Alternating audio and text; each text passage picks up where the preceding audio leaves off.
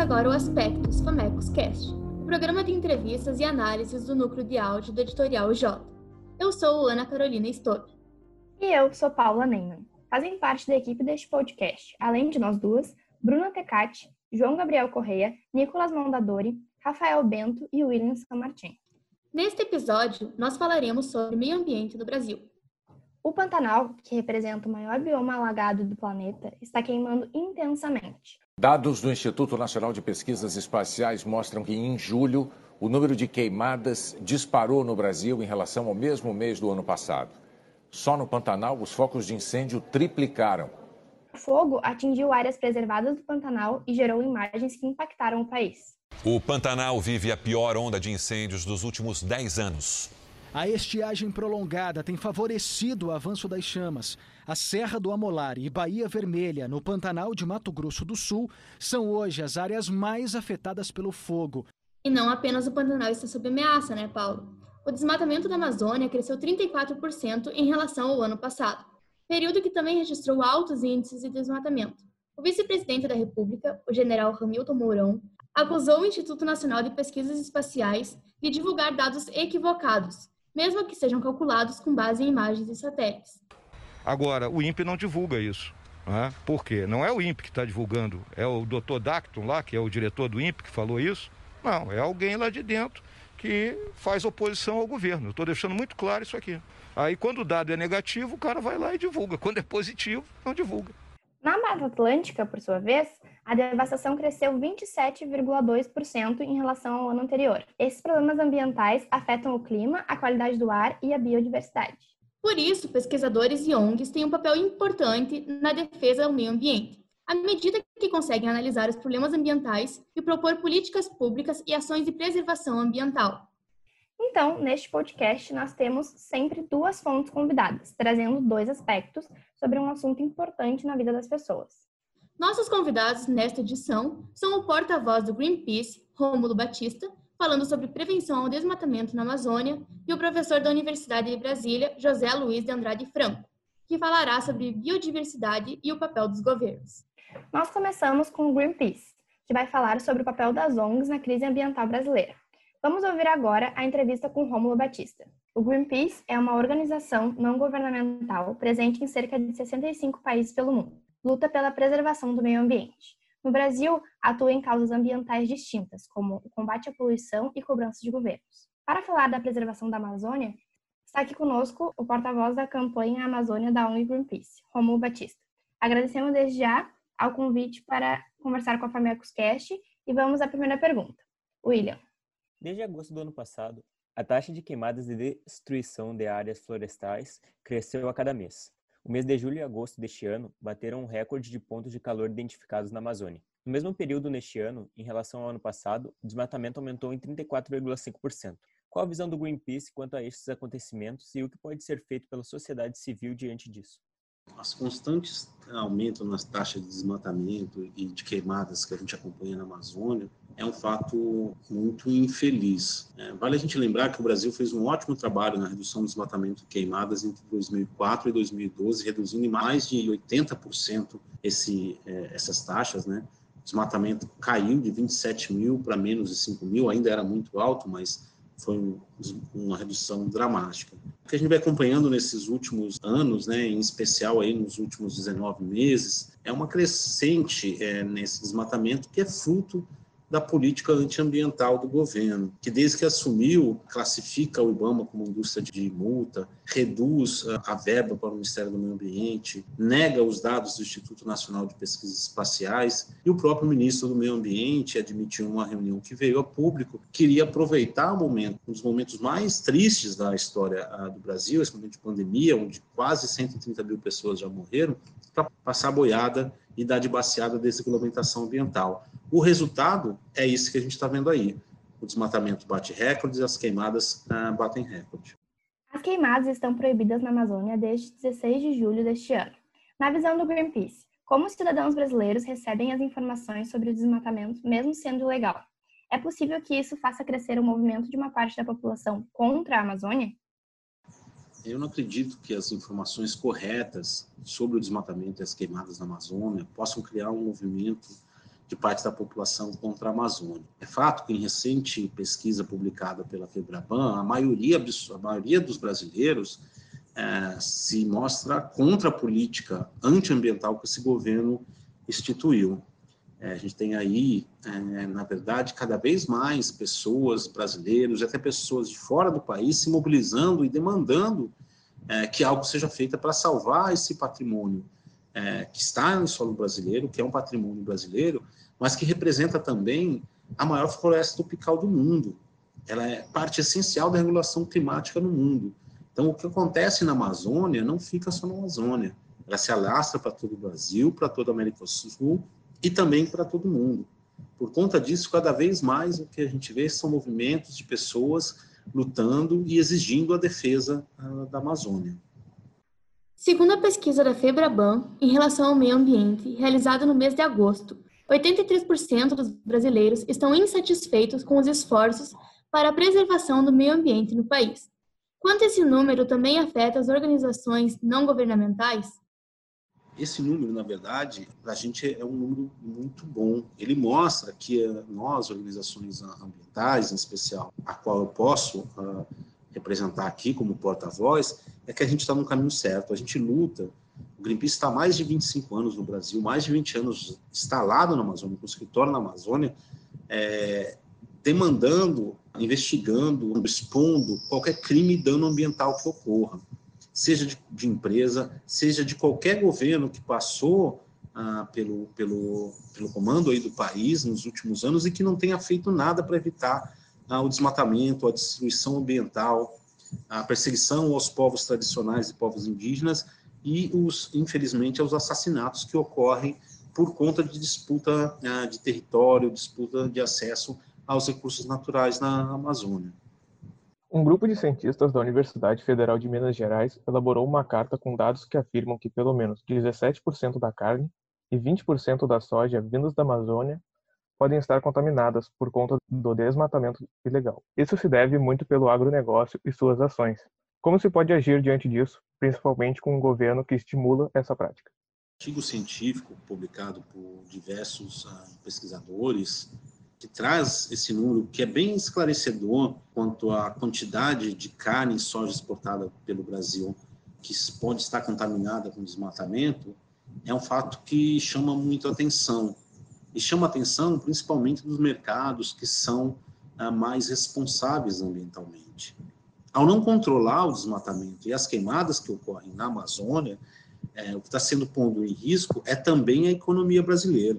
Quando o governo ah, resolve não agir de forma coordenada, com inteligência e decisiva para diminuir esses números, ele está prejudicando, além ah, do clima, porque toda essa distribuição também vem com queimadas e emite milhões de toneladas de gases do efeito estufa. As populações que vivem é, nesses territórios, a, própria biodiversidade da floresta, a própria floresta, ela também prejudica a economia do país, porque ao redor do mundo, é, nenhuma empresa, é, nenhum consumidor quer financiar a destruição dessa que é a maior floresta tropical do mundo.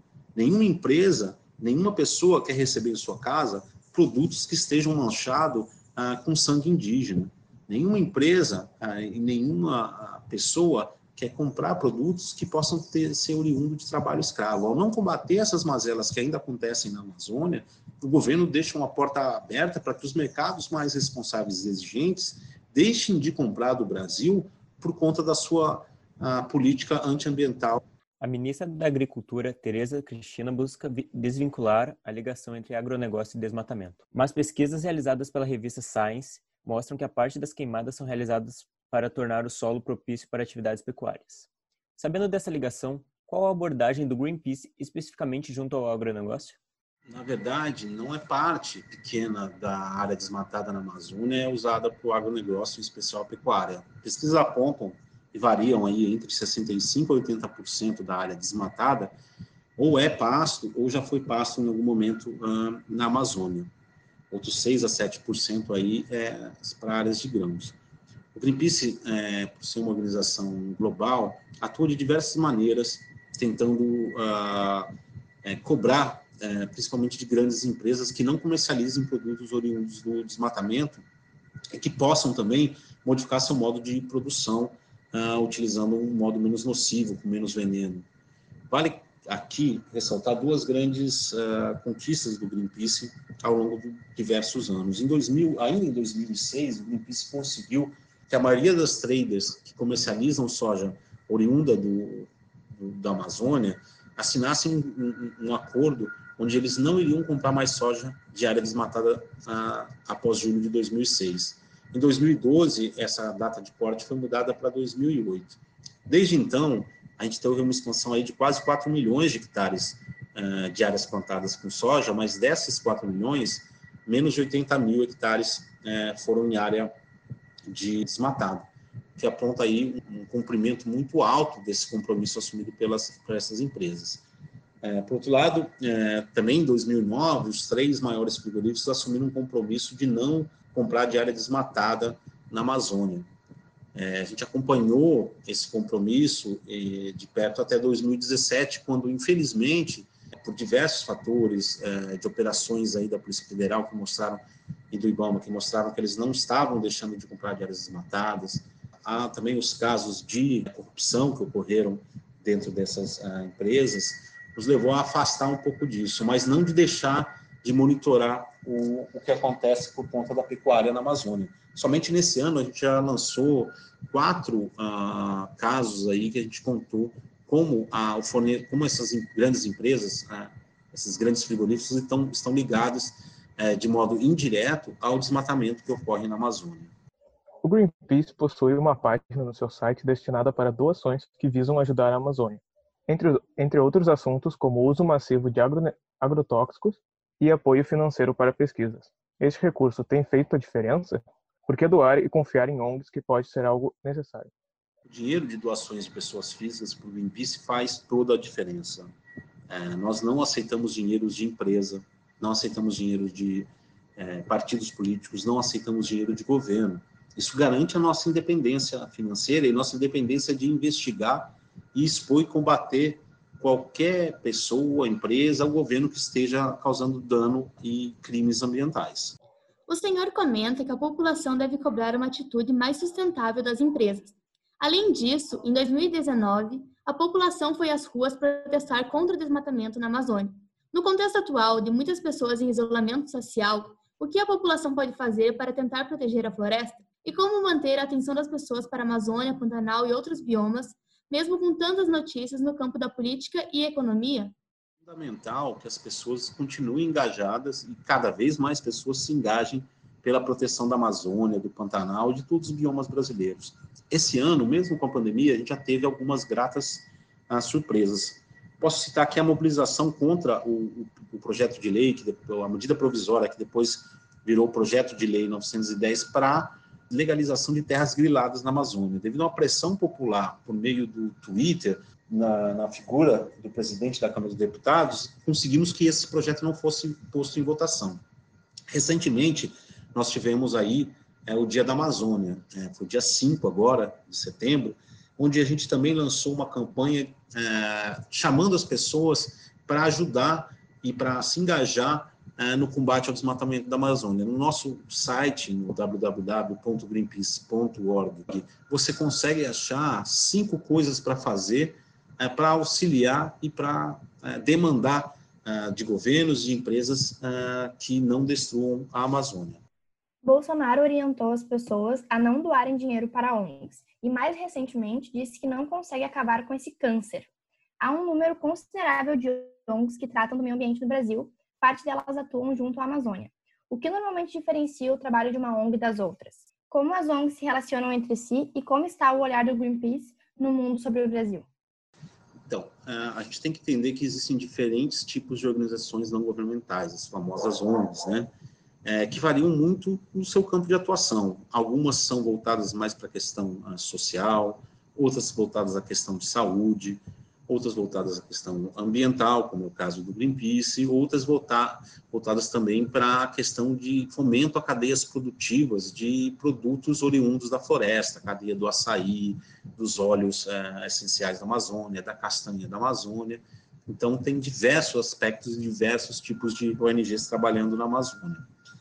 É, o Greenpeace, é, ele atua também e participa de reuniões de diversos coletivos de ONGs que debatem, em sua maioria, a questão ambiental. Podemos citar o Observatório do Clima, o Grupo de Trabalho de Infraestrutura, e onde é trocado informações, onde é trocado ideias e até mesmo onde a gente combina fazer algumas ações em conjuntas. Um exemplo mais recente desse é que o Greenpeace, junto com outras 61 organizações, encaminhou para o presidente da Câmara dos Deputados e do Senado Federal cinco medidas emergenciais para o combate do desmatamento.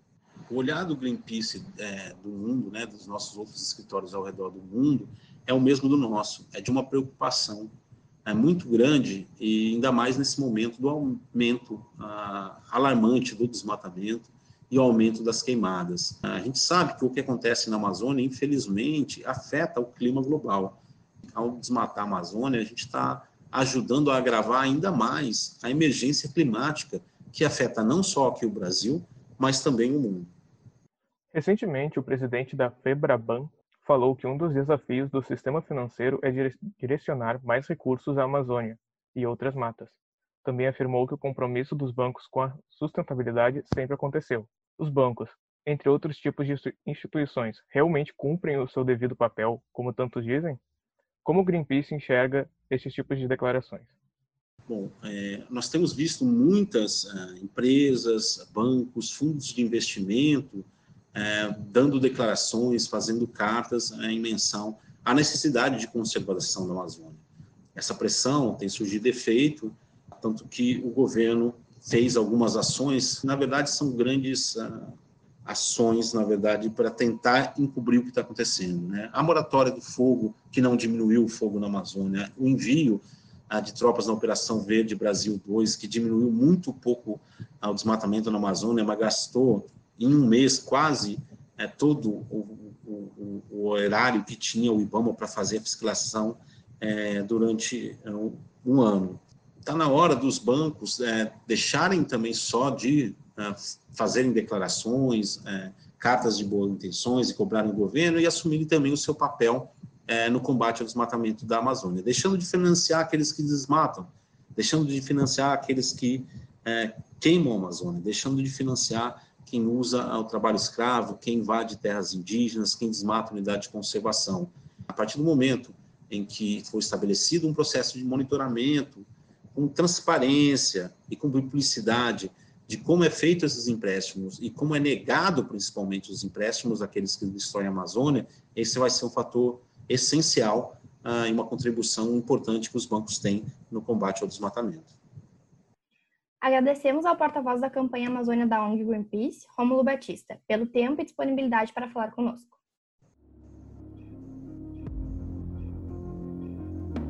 Então, o Rômulo fez referência à Amazônia, que está sendo discutida não só no Brasil, mas também no mundo, como nós iremos ver agora. E para falar sobre o outro aspecto, vamos ouvir o tema sobre meio ambiente, dessa vez com o professor José Luiz de Andrade Franco, que vai falar sobre problemas ambientais e proteção à biodiversidade. Vamos ouvir. José Luiz de Andrade Franco é professor e doutor de História pela Universidade de Brasília, UNB, e pós-doutor em Desenvolvimento Sustentável ele tem trabalhos em diversas áreas de pesquisa, incluindo história ambiental, biologia da conservação e políticas públicas para a conservação da biodiversidade e do desenvolvimento sustentável. Seja bem-vindo, professor. Olá. A questão ambiental, ao longo de toda a história brasileira, ela esteve bastante ligada à construção política identitária do país, né? No Império já havia uma preocupação com a preservação da natureza, mas essa preservação, a República, porque houve uma adesão ao positivismo e ao iluminismo no país, e o progresso civilizatório, que era defendido por essas doutrinas, era uma justificativa para a degradação ambiental.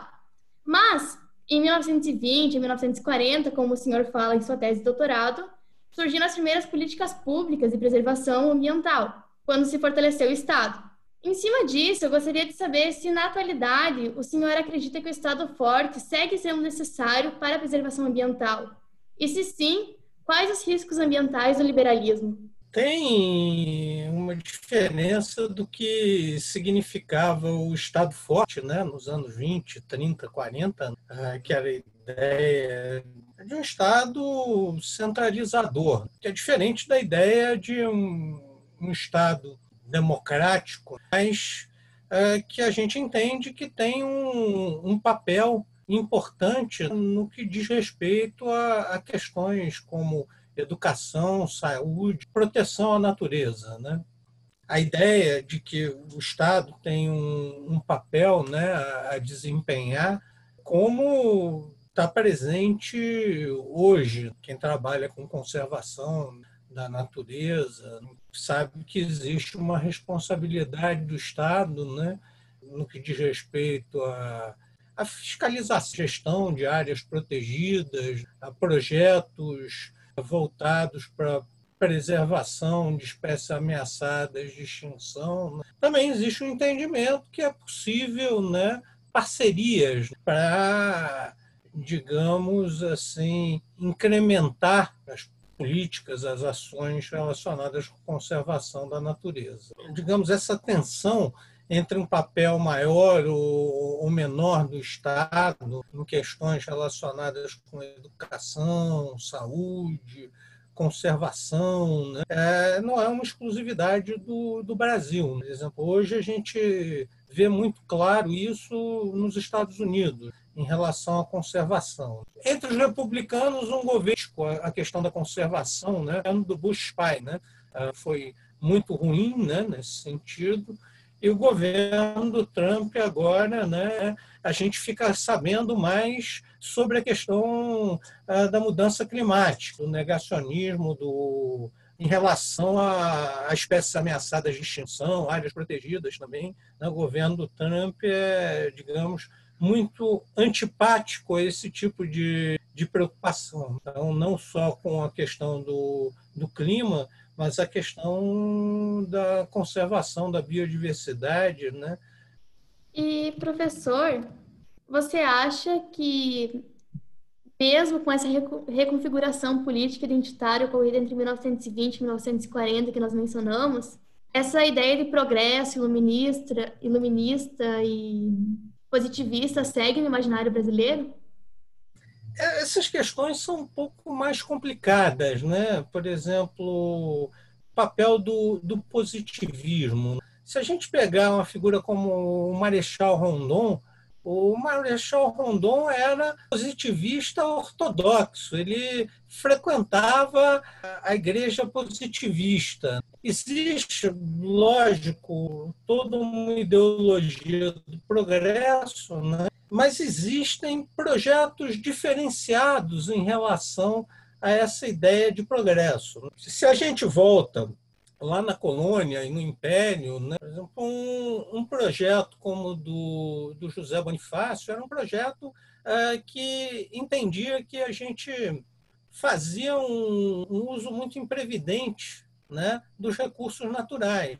E ele é, acreditava isso ao trabalho escravo e ao latifúndio. Né? Então, a sociedade ideal para o José Bonifácio era uma sociedade de pequenos proprietários, né? Ah, parecido com o que se tinha em Portugal, porque a pequena propriedade ela devia ser passada para os herdeiros. Né? Você não podia acabar com a fertilidade do solo. Ele acreditava que o latifúndio as pessoas exploravam de uma maneira muito imprevidente, até porque a elite tinha facilidades em obter novas terras. Né? É, no Brasil, o primogênito não era o cara que herdava as terras, era o sujeito que saía das terras que o pai exauriu em busca de novas terras. Né?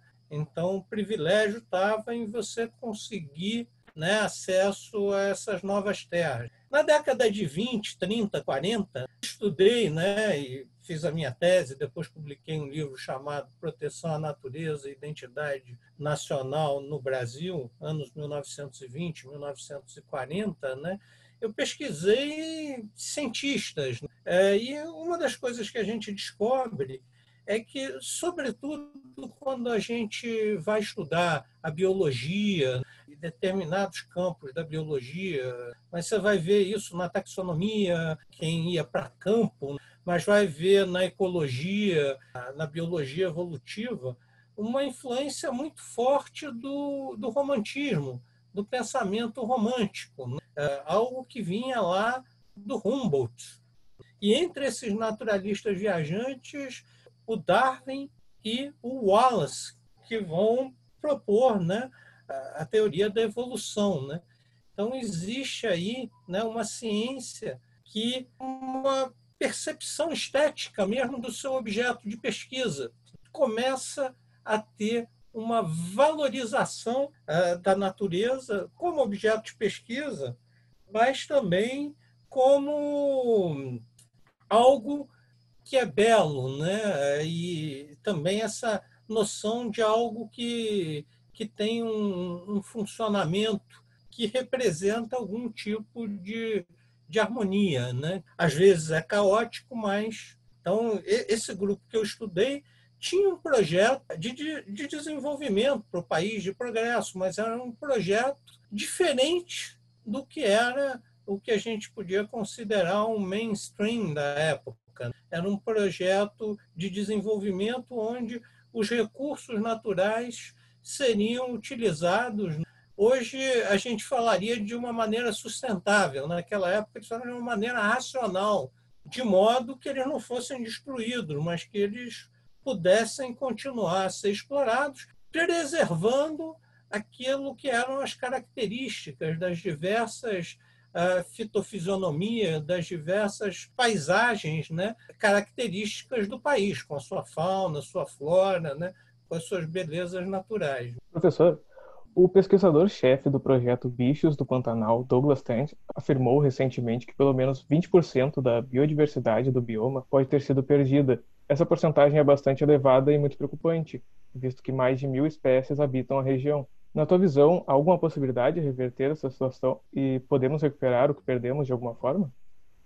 Uma das coisas que o próprio Douglas e a turma que tem trabalhado com, com essa questão da, da fauna do Pantanal, principalmente, né? além de tentar tratar algumas onças, né, que vocês devem ter visto, aparecem com a pata queimada, né? O que já está se observando é o, a capacidade de resiliência desse animal, por exemplo. A onça pintada o pessoal já tem visto, né? agora que o, o fogo começou a acalmar, né? em animais cruzando né? em comportamento de, de reprodução, fêmeas com filhotes. Né? Então, esses bichos tem uma capacidade de resiliência muito grande. Qual é o tamanho do comprometimento né, da, da biodiversidade do, do Pantanal né, com, a, com, as queimadas? A gente ainda não sabe. Né? A gente imaginar que perdeu, por exemplo, 20%, significa que estão fazendo cálculos a partir de fórmulas né, ah, matemáticas, pensando na quantidade de área que foi queimada. É, a biodiversidade do Pantanal, quando a gente compara com outros biomas, o Pantanal tem duas características, né? Assim, é, e o que a gente vê é que o Pantanal ele é menos biodiverso do que esses outros biomas, ou seja, ele tem uma quantidade menor uh, de espécies, e o Pantanal também não tem endemismo, né? ou seja, aquelas espécies que são ah, exclusivas do Pantanal. Né? As espécies que existem no Pantanal ou vão existir no Cerrado também, ou vão existir na Mata Atlântica ou na Amazônia. Mas, por outro lado, o Pantanal ele tem uma abundância de populações né, eh, de espécies, ou seja, ele é muito produtivo. Então, Pantanal é o lugar né, onde você vê onça, por exemplo, com mais facilidade. Né? Você tem muito mais onça por área ah, no Pantanal do que você vai ter na Amazônia, no Cerrado, na Caatinga ou na Mata Atlântica. Né? Então, é uma área onde você tem populações maiores. Então, por isso, é, é também uma área favorável ao desenvolvimento da atividade turística, né? sobretudo essa de observação de fauna. Então, o Pantanal é para a gente mais ou menos o que é a África, em termos de você poder observar a, fauna. Né? Agora, o, os biólogos né, vão ter um trabalho de tentar entender qual é o processo de, de resiliência aí do Pantanal, né? não só das suas paisagens, né, das suas fitofisionomias, mas da própria fauna. Né? Professor, eu tenho uma pergunta justamente sobre a onça que tu comentou agora, e é qual o futuro mais provável para a espécie e como evitar que entre em extinção? O Brasil é o lugar onde existe a maior população de onça pintada. Mas essa ideia de que oito subespécies de onça pintada é, implicava em que essas populações de onça pintada estavam isoladas, né? Você já começava um processo de especiação ali. Um dos estudos de genética, né, se descobriu que não tem subespécie, é uma espécie única. Isso é bom. Por quê? Porque você tem uma população que se comunica de alguma maneira, né? então você ainda tem conectividade. É uma população que está mais ameaçada em alguns lugares, por exemplo, no Brasil, no Pampa tinha onça pintada. Hoje ela está extinta localmente no Pampa. Né? As populações de onça pintada na Caatinga e na Mata Atlântica estão muito ameaçadas. Então, isso que eu estou falando para vocês faz das populações né, de onça pintada populações com uma esperança maior para a gente. Mas, lógico, a, a, onça pintada ainda é um animal né, que, que preocupa, né? enfim, merece cuidados porque ela precisa né, de uma extensão de hábitat, né? e é importante a gente garantir essa conectividade entre as populações de onça pintada ainda continue a, a existir. Professora, eu tenho uma pergunta para o senhor. Em 1500, quando o Brasil foi colonizado por Portugal e a natureza brasileira passou a ser explorada, como o pau-brasil, a cana-de-açúcar e o ouro, eles fizeram parte dos bens naturais que foram levados para a Europa. Atualmente, o Brasil é duramente criticado por países europeus pela falta de políticas públicas eficientes em relação ao nosso meio ambiente. O senhor acredita, assim, de forma resumida, que a exploração europeia influenciou na ineficácia das políticas públicas para o meio ambiente aqui no Brasil? Se a gente olhar a Europa, né, quer dizer, a Europa foi detonada ainda na antiguidade, principalmente durante a Idade Média, né?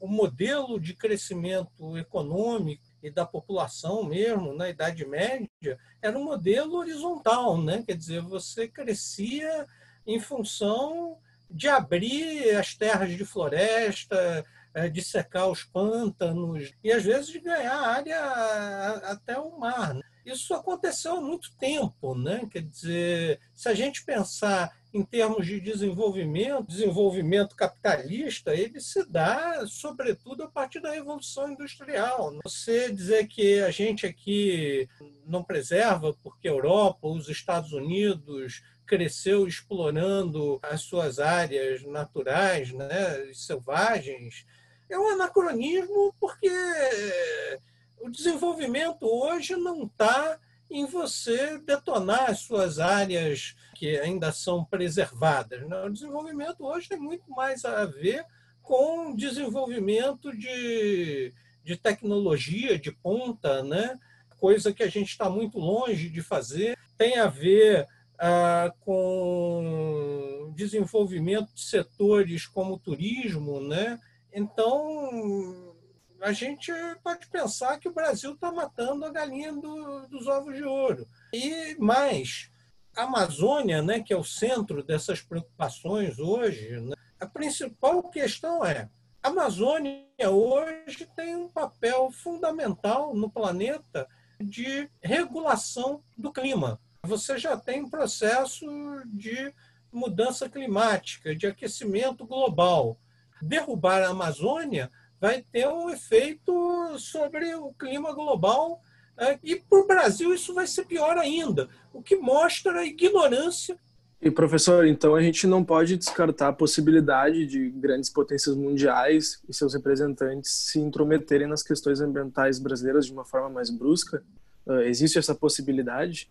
O Trump compartilha a mesma visão né, do, do presidente, mas eu entendo que o que a gente vê pelo, pelo planeta ah, não são intervenções diretas militares, mas sanções econômicas. Essas sim, eu acredito que aconteçam, né? já estão começando. A pressão externa sempre foi importante. Em muitos países, ah, em momentos mais complicados, a pressão externa é que, conseguiu que ações ah, no sentido da conservação da natureza né, fossem encaminhadas. É a grande preocupação, se a gente pensar em 1980, a gente não tinha 1% da floresta amazônica é, destruída. Hoje a gente está na faixa dos 20%.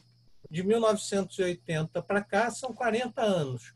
É difícil a gente imaginar que esses 20% geraram um progresso fantástico na Amazônia. A gente não sabe exatamente qual é a porcentagem que a Amazônia precisa para continuar prestando os serviços ambientais que ela presta, né?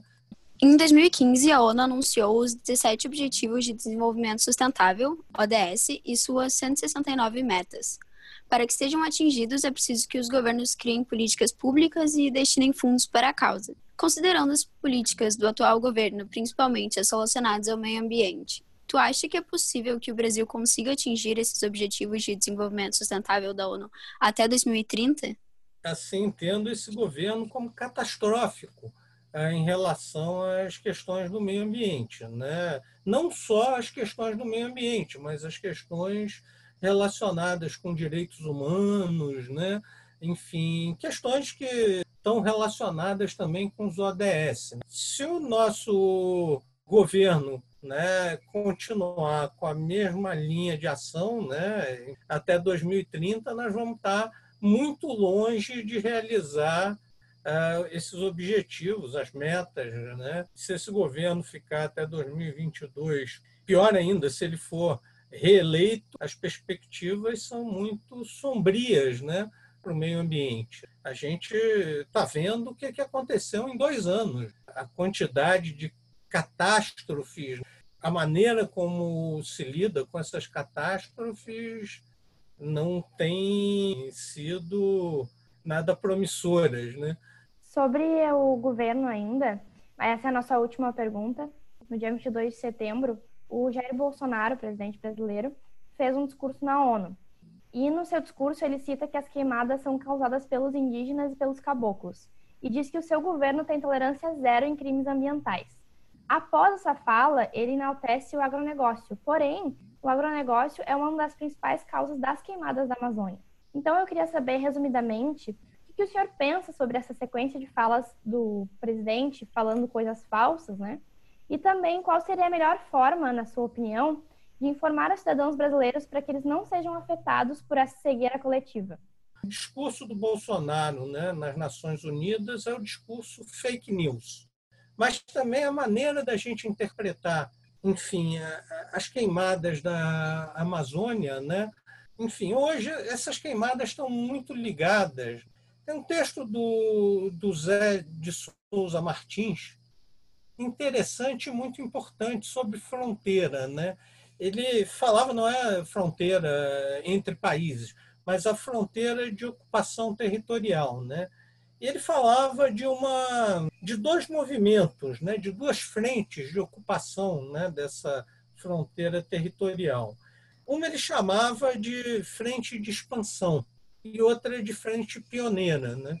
Então, a frente de expansão envolvia tanto sertanistas, antropólogos, né, como aquela turma de uh, madeireiro, grileiro, traficante de animal, né, de armas, de droga. Você vai ver tudo isso na Amazônia. Você tem governos e governos apoiados pelas suas populações que se mantém em função dessa, desse tipo de atividade econômica. Né? Por exemplo, desmatamento zero ele não ocorre porque não se queria entrar, gerar conflito com aquelas populações e com os políticos que estavam apoiados nesse tipo de, de negócio. O negócio que acontece na Amazônia não é o, o agronegócio, por exemplo, uh, dos grandes plantadores de soja, de milho. Né? Esses têm um impacto grande, mas eles tendem a respeitar mais a lei do que esse cara que está na fronteira, né? grilando terra, fazendo especulação com essa terra. O grande agronegócio chega depois. Existe muitos setores dentro do agronegócio, né? setores com os quais você vai poder dialogar, que tem uma preocupação maior, até porque tem que fazer negócios com o exterior, assim, algo que é muito parecido na Amazônia, né, com o que são as milícias no Rio de Janeiro, né? Então é o crime organizado na Amazônia. Não é o agronegócio, é o crime. É o madeireiro ilegal, é o garimpeiro, é o traficante de droga, de armas, de animais. É o que você pode imaginar que existe de pior na sociedade. Agora, esse tipo de ator social, né, é, hoje é protegido. Hoje ele é um, ator é, privilegiado politicamente. Ele está na base de apoio do governo, né?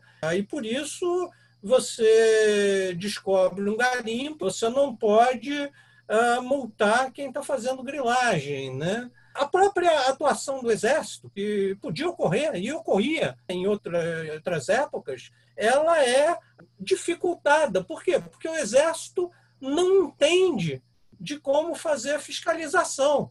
Ele é um excelente apoio, mas quem tem que comandar essas ações é quem entende. E quem entende está no, no IBAMA, no ICMBio, né? está na Polícia Federal, a gente tem tudo mapeado. Não é difícil você combater o desmatamento, mas falta vontade política. Então, agradecemos ao professor José Luiz de Andrade Franco pelo tempo e pela disponibilidade para falar conosco. Se você tiver alguma coisa para acrescentar ainda, quiser falar alguma coisa, estamos encerrando por aqui, então. Ah, só para completar essa ideia de que já era motivo para as pessoas encherem as ruas indignadas, né? Agora, óbvio, a gente está em tempos de pandemia, né? Então, isso dificulta muito qualquer manifestação né, nas ruas né, de descontentamento, mesmo com a questão ambiental, como ela tem sido conduzida. Né? Então é isso. Muito obrigada por participar, aceitar nosso convite. Foi uma honra falar com o senhor. Obrigado, gente. Esse foi o Aspectos Famecos Cast o podcast de entrevistas da equipe de áudio do Editorial J. Participaram das entrevistas, além de nós duas, Bruna Tecati, João Gabriel Correia, Nicolas Mondadori, Rafael Bento e William Samartin. Nos acompanhe nas redes sociais por Editorial J e Famecos Cast. Obrigada por sua audiência e até o próximo episódio.